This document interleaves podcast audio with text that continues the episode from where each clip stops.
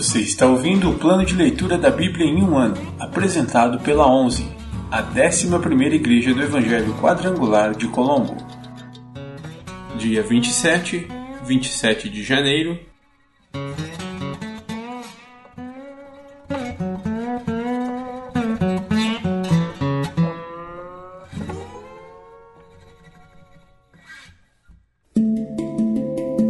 Novo Testamento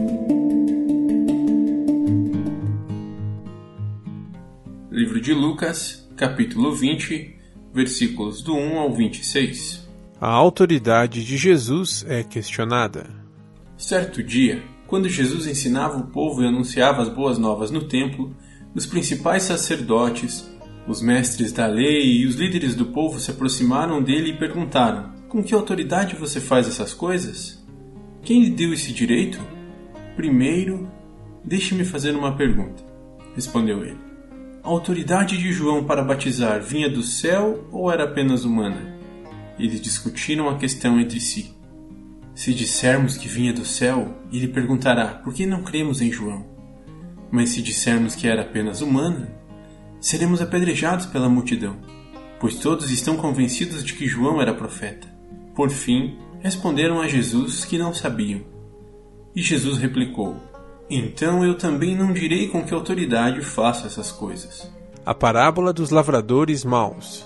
Em seguida, Jesus se voltou para o povo e contou a seguinte parábola: Um homem plantou um vinhedo e o arrendou a alguns lavradores. Depois, partiu para um lugar distante, onde passou um longo tempo. Na época da colheita da uva, enviou um de seus servos para receber sua parte da produção. Os lavradores atacaram o servo o espancaram e o mandaram de volta, de mãos vazias. Então o dono da propriedade enviou outro servo. Mas eles também o insultaram, o espancaram e o mandaram de volta, de mãos vazias. Enviou ainda um terceiro, e eles o feriram e o expulsaram do vinhedo. Que farei? disse o dono do vinhedo. Já sei. Enviarei meu filho amado. Certamente eles o respeitarão. No entanto, quando os lavradores viram o filho, disseram uns aos outros: Aí vem o herdeiro da propriedade. Vamos matá-lo e tomar posse dessa terra. Então o arrastaram para fora do vinhedo e o mataram. O que vocês acham que o dono do vinhedo fará com eles? perguntou Jesus. Ele virá, matará os lavradores e arrendará o vinhedo a outros. Que isso jamais aconteça, disseram os que o ouviam. Jesus olhou para eles e perguntou: Então o que significa esta passagem das Escrituras? A pedra que os construtores rejeitaram se tornou a pedra angular? Quem tropeçar nessa pedra será despedaçado, e aquele sobre quem ela cair será reduzido a pó. Os mestres da lei e os principais sacerdotes queriam prender Jesus ali mesmo, pois perceberam que eles eram os lavradores maus a que Jesus se referia. No entanto, tinham medo da reação do povo. O imposto para César. Esperando uma oportunidade, os líderes enviaram espiões que fingiam ser pessoas sinceras. Tentaram fazer Jesus dizer algo que pudesse ser relatado ao governador romano, de modo que ele fosse preso. Disseram: Mestre, sabemos que o Senhor fala e ensina o que é certo. Não se deixe influenciar por outros e ensina o caminho de Deus de acordo com a verdade. Então, diga-nos: é certo pagar impostos a César ou não? Jesus percebeu a hipocrisia deles e disse: Mostre-me uma moeda de prata. De quem são a imagem e o título nela gravados? De César, responderam. Então, deem a César o que pertence a César, e deem a Deus o que pertence a Deus, disse ele. Eles não conseguiam apanhá-lo em nada que ele dizia diante do povo. Em vez disso, admiraram-se de sua resposta e se calaram.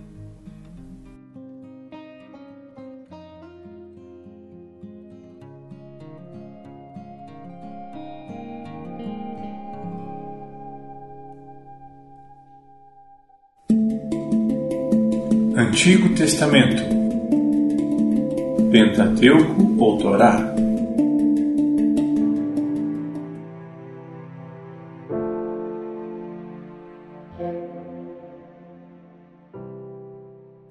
Livro de Gênesis, capítulo 35 O retorno de Jacó a Betel.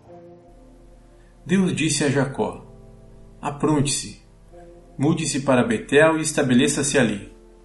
Ao chegar, construa um altar para o Deus que lhe apareceu quando você estava fugindo de seu irmão Esaú. Jacó disse à sua família e a todos que estavam com ele: Joguem fora todos os seus ídolos pagãos, purifiquem-se e vistam roupas limpas. Vamos a Betel, onde construirei um altar para o Deus que respondeu às minhas orações quando eu estava angustiado. Ele tem estado comigo por onde ando. Então entregaram a Jacó todos os ídolos pagãos e as argolas que usavam nas orelhas. E ele os enterrou ao pé da grande árvore perto de Siquém. Quando partiram, o terror de Deus se espalhou de tal forma entre os moradores das cidades próximas que ninguém atacou a família de Jacó. Por fim, Jacó e todos que estavam com ele chegaram à luz, também chamada Betel, em Canaã. Jacó construiu um altar ali e chamou o lugar de El Betel, pois Deus lhe havia aparecido em Betel quando ele estava fugindo de seu irmão. Pouco tempo depois, Débora, a serva que havia amamentado Rebeca, morreu e foi sepultada ao pé do carvalho no vale perto de Betel. Desde então, a árvore é chamada de Alon Bakut. Agora que Jacó havia regressado de Padan Aram, Deus lhe apareceu outra vez em Betel e o abençoou. Seu nome é Jacó, mas você não se chamará mais Jacó. De agora em diante, seu nome será Israel. Assim, Deus deu a ele o nome de Israel. Deus também lhe disse: Eu sou o Deus Todo-Poderoso. Seja fértil e multiplique-se. Você se tornará uma grande nação, até mesmo muitas nações. Haverá reis entre seus descendentes. Eu lhe darei a terra que dei a Abraão e Isaque. Sim, eu a darei a você e a seus descendentes. Em seguida, Deus se elevou do lugar onde havia falado a Jacó. Jacó levantou uma coluna de pedra para marcar o lugar onde Deus lhe havia falado. Depois, derramou vinho sobre a coluna, como oferta a Deus, e a ungiu com azeite de oliva. Chamou o lugar de Betel, pois ali Deus lhe havia falado. A morte de Raquel e de Isaque. Depois que partiram de Betel, rumaram para Efrata. Raquel Porém, sentiu fortes dores e entrou em trabalho de parto quando ainda estavam a certa distância da cidade. As dores de parto aumentaram, e a parteira lhe disse: Não tenha medo, você terá outro menino. Raquel estava quase morrendo, mas, com seu último suspiro, chamou o menino de Benoni. O pai do bebê, no entanto, o chamou de Benjamim. Assim, Raquel morreu e foi sepultada junto ao caminho para Efrata ou seja, Belém. Sobre o túmulo de Raquel, Jacó levantou um monumento de pedra que está lá até hoje. Então Jacó seguiu viagem e acampou além de Midgal-Eder. Enquanto moravam ali, Ruben teve relações com Bila, concubina de seu pai. E Jacó ficou sabendo disso. Estes são os nomes dos doze filhos de Jacó. Os filhos de Lia foram Ruben, o mais velho de Jacó, Simeão, Levi, Judá Issacar e Zebulon. Os filhos de Raquel foram José e Benjamim. Os filhos de Bila, serva de Raquel, foram Dan e Naphtali. Os filhos de Zilpa, serva de Lia, foram Gad e Aser. Estes são os filhos que nasceram a Jacó em Padan Aram. Então Jacó voltou à casa de seu pai, Isaque, em Manre, perto de Kiriat Arba, hoje chamado Hebron, onde Abraão e Isaque viveram como estrangeiros. Isaque viveu 180 anos deu o último suspiro e, ao morrer em boa velhice, reuniu-se a seus antepassados. Seus filhos, Esaú e Jacó, o sepultaram. Livro de Gênesis, capítulo 36 Os descendentes de Esaú. Este é o relato dos descendentes de Esaú, também chamado Edom. Esaú se casou com duas moças de Canaã, Ada, filha de Elon, o Itita, e Olibama, filha de Aná, e neta de Zibeão, o Eveu. Também se casou com sua prima Bazemate, que era filha de Ismael e irmã de Nebaiote. Ada deu à luz um filho chamado Elifaz. Bazemate deu à luz um filho chamado Reuel. O Olibama deu à luz filhos chamados Jeus, Jalão e Corá. Todos esses filhos nasceram a Esaú na terra de Canaã. Esaú tomou suas mulheres, seus filhos e filhas e todos os de sua casa, além de seus rebanhos e o gado, toda a riqueza que havia adquirido na terra de Canaã, e se mudou para longe de seu irmão, Jacó. Seus rebanhos e bem eram tantos que a terra onde moravam não era suficiente para sustentá-los. Portanto, Esaú, também chamado Edom, se estabeleceu na região montanhosa de Seir. Este é o relato dos descendentes de Esaú, os Edomitas, que viviam na região montanhosa de Seir. Estes são os nomes dos filhos de Esaú: Elifaz, filho de Ada, mulher de Esaú, e Reuel, filho de Bazemate, mulher de Esaú. Os descendentes de Elifaz foram Temã, Omar, Zefô, Gaetã e Kenaz. Tímina, concubina de Elifaz, filho de Esaú, deu à luz um filho chamado Amaleque. Esses são os descendentes de Ada, mulher de Esaú. Os descendentes de Reuel foram Naate, Zerá, Samá e Mizá. Estes são os descendentes de Bazemate, mulher de Esaú. Esaú também teve filhos com Olibama, filha de Aná, neta de Zibeão. Seus nomes eram Jeus, Jalão e Corá. Estes são os descendentes de Esaú que se tornaram chefes de vários clãs. Os descendentes de Elifaz, filho mais velho de Esaú, se tornaram chefes dos clãs de Temã, Omar, Zefô, Kenaz, Corá, Gaetã e Amaleque. Esses são os chefes de clãs descendentes de Elifaz na terra de Edom. Todos eles foram descendentes de Ada, mulher de Esaú. Os descendentes de Reuel, filho de Esaú, se tornaram chefes dos clãs de Naate, Zaerá, Samá e Mizá. Esses são os chefes dos clãs descendentes de Reuel na terra de Edom. Todos eles foram descendentes de Bazemate, mulher de Esaú. Os descendentes de Esaú e sua mulher, Olibama, se tornaram os chefes dos clãs de Jeus, Jalão e Corá.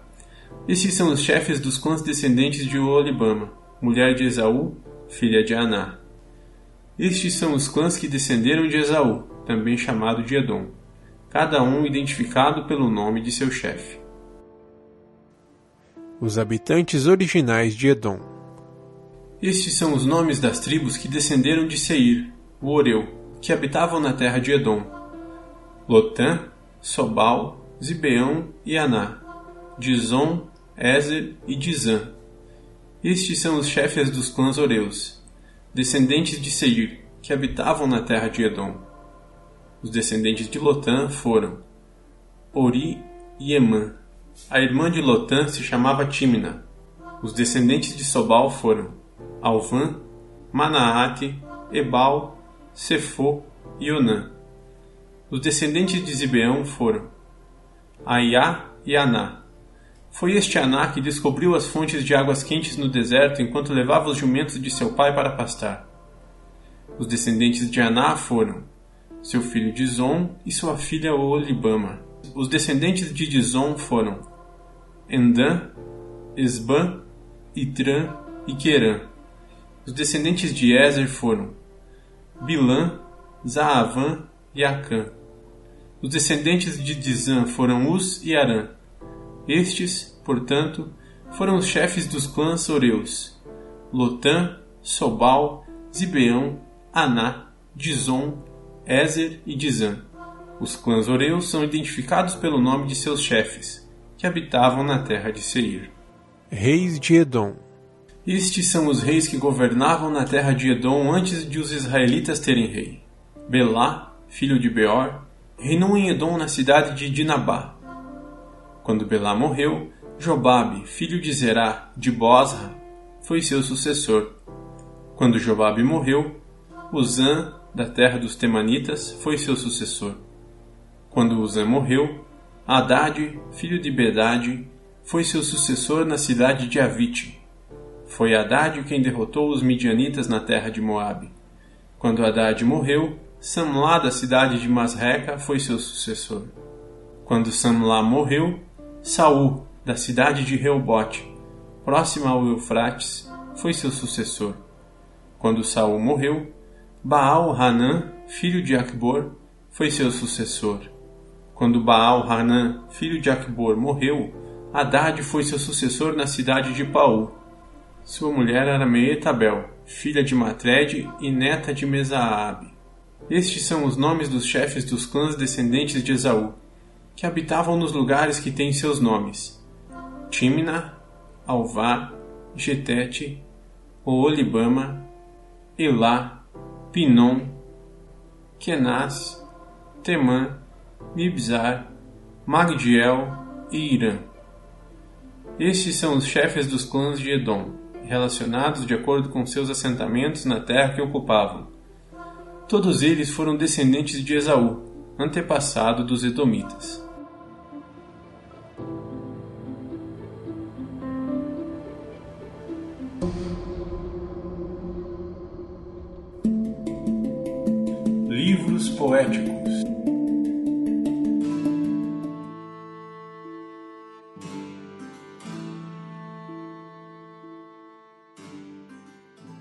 Livro de Salmos, capítulo 27 Salmo de Davi O Senhor é minha luz e minha salvação. Então, por que ter medo? O Senhor é a fortaleza de minha vida. Então, por que estremecer? Quando os maus vierem para me destruir, quando meus inimigos e adversários me atacarem, eles tropeçarão e cairão. Ainda que um exército me cerque, meu coração não temerá.